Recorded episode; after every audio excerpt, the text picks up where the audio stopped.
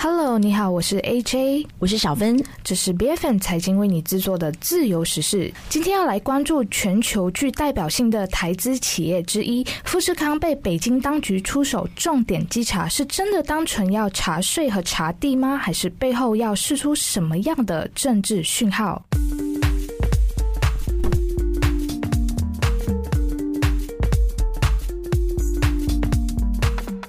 近，中国当局又再次大动作的动摇中国外国企业们的信心哦。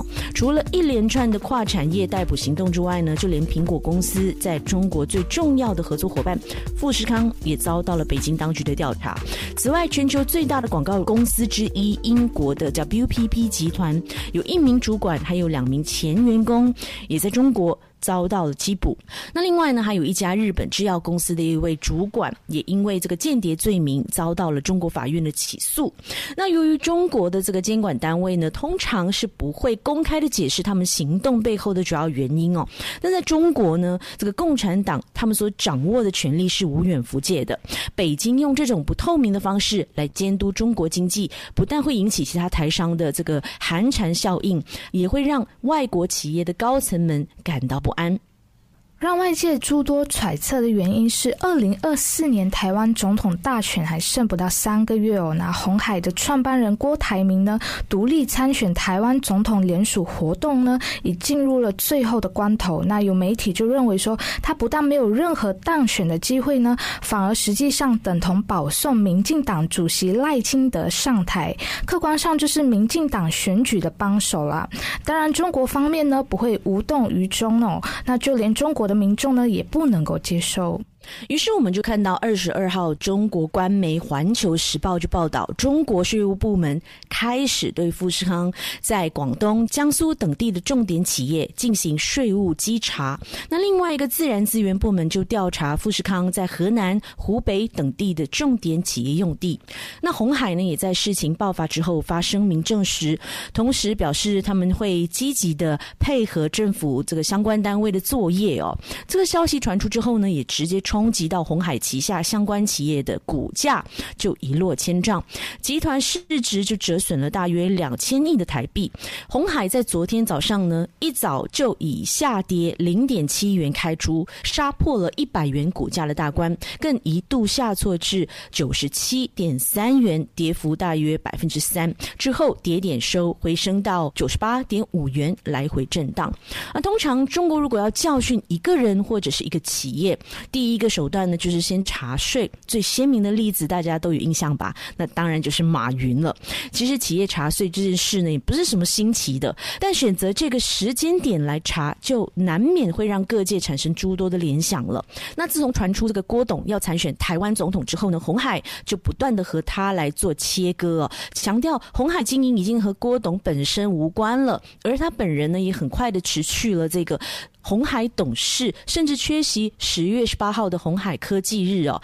那即便如此呢，中国还是选在十月底，郭台铭就要交这个联署书前就出手，可见就是让他对参选总统这个决定呢，能够再有更多转圜的空间。那就有一个投顾的高层就分析说，因为中国不希望台湾的民进党再次取得执政权，青睐蓝白合，所以呢，就借查税的名义，实际上呢，就是要施压郭台。排名退选，以促成蓝白河的有利空间。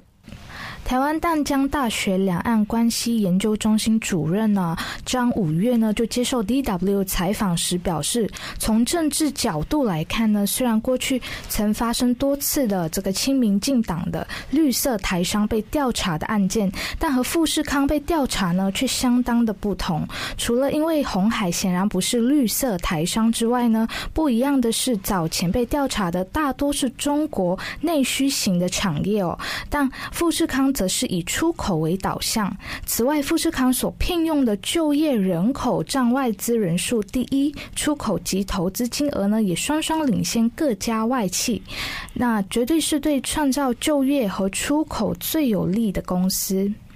张五岳还以二零二一年远东集团事件作为例子哦，当初远东就是因为被中方认为是台湾选举的绿色金主而被调查。那现在呢，台湾总统大选还有这个立委选举已经进入热身的这个阶段了，红海就在这个敏感的时间点被调查，某种程度上呢，也会让台商们在二零二四年的大选做出总统啊或者是立委的这个捐赠的时候呢，会产生一定的警示哦。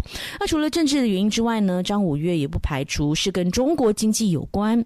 近期的这个房地产纷纷暴雷，导致这个地方政府税收欠佳，而且还欠下了一屁股债，或许也是让地方单位来着手查税的这个动机之一。但值得关注的就是呢，这个官方在调查富士康的动作和北京早前提出优化外资二十四条，以及。习近平在“一带一路”高峰论坛上提出的全面取消制造业外资准入限制等等一系列争取外资的政策不一致。其实，台湾企业呢，因为政治的表态哦，而遭到惩罚式的调查，在中国来说呢，也不算是什么新鲜事了。二零零五年呢，政治立场长期倾向于民进党的这个奇美集团创办人许文龙呢，他就无预警的宣告退休，那并强调不搞台独哦。那事后有台媒呢就报道说，中国当时呢以查账为由呢，扣押了多名的台湾的高级干部，那借此呢施压许文龙表态。那台湾的海霸王集团，二零一六年呢，也因为被中国认为与台湾总统蔡英文家族有来往哦，位于中国多地的工厂被以标示不符为由抽查。那同年底呢，这个海霸王呢就登报表态，坚定支持九二共识，两岸同属一个中国。那最近还有一起发生在二零二一年，那台湾的这个远东集团呢就被揭露，在二零二零年的立委选举期间呢，提供了多达五千八百万的政治现金给民进党，被中国五个省市的执法单位调查违法行为，就遭到重罚四点七四亿的人民币。当时呢，国台办发言人就回应说，绝不允许支持台独。破坏两岸关系的人在中国赚钱，还吃饭砸锅啊！那远东集团的董事长许旭东呢？事后呢，就投书媒体，明确的表态反台独，希望台湾和中国维持现状，支持九二共识、一中原则。现在富士康就成为了目标。虽然创办人郭台铭郭董已经在四年前退出了经营层，并在今年九月就辞去了他的董事职位，但他在八月底宣誓要参选台湾。总总统的记记者会上呢，就被呃记者问到说，会不会担心啊？就是出来选总统会遭到中国的这个打压？那他就表态说，他自己从来就不受到中国的控制哦。说如果中方认为他不听话，要没收红海的财产的话呢，那他的回应就是 Yes, please do it。你来打我，没收我的财产，我不受威胁。这番言论可能也踩到了这个北京的红线。